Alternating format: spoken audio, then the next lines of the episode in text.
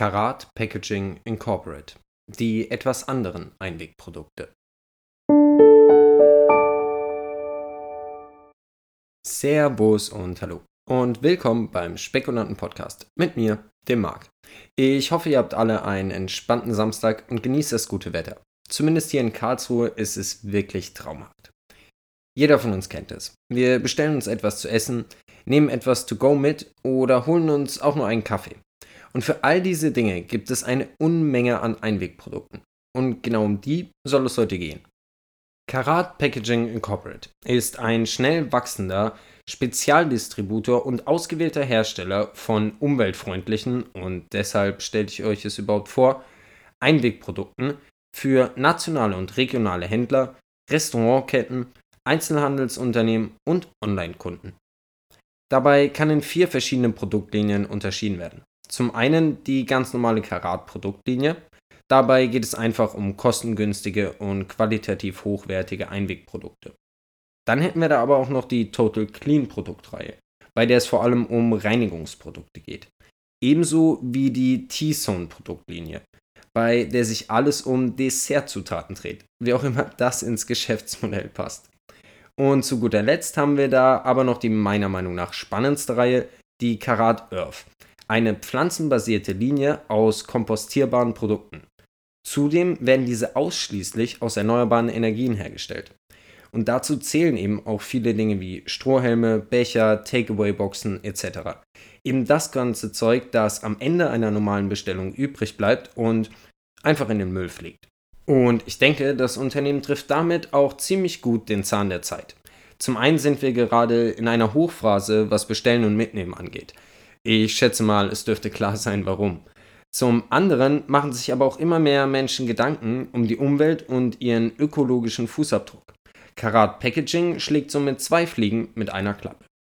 Kommen wir also wie immer als nächstes zum Management. Aber ich muss ehrlich sagen, da ist dieses Mal nicht allzu viel Spannendes dabei, was ich euch erzählen kann. Der derzeitige Vorstandsvorsitzende und CEO Alan Yu hat das Unternehmen im Jahr 2000 gegründet aber auch nicht alleine. Mitbegründer des Unternehmens ist Marvin Cheng. Und die beiden haben das Unternehmen gegründet, nachdem sie gemeinsam in Los Angeles zusammen studiert haben. Eine nette Geschichte. Unterstützt werden die beiden von CFO Anta Sabahat und COO Joanne Wang. Also noch ein bisschen Frauenpower dabei. So muss das doch sein. Dann wollen wir uns mal die Zahlen anschauen. Und die sind vor allem angesichts der aktuellen Pandemie sehr spannend.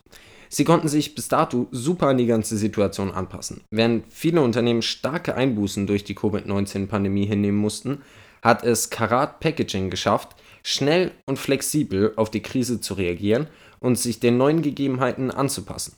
Bis zum Ende des Jahres 2020 verkaufte die Gesellschaft bei einem Gesamtumsatz von 295 Millionen US-Dollar etwa 38,1 Millionen US-Dollar an Covid-19 bezogenen Produkten.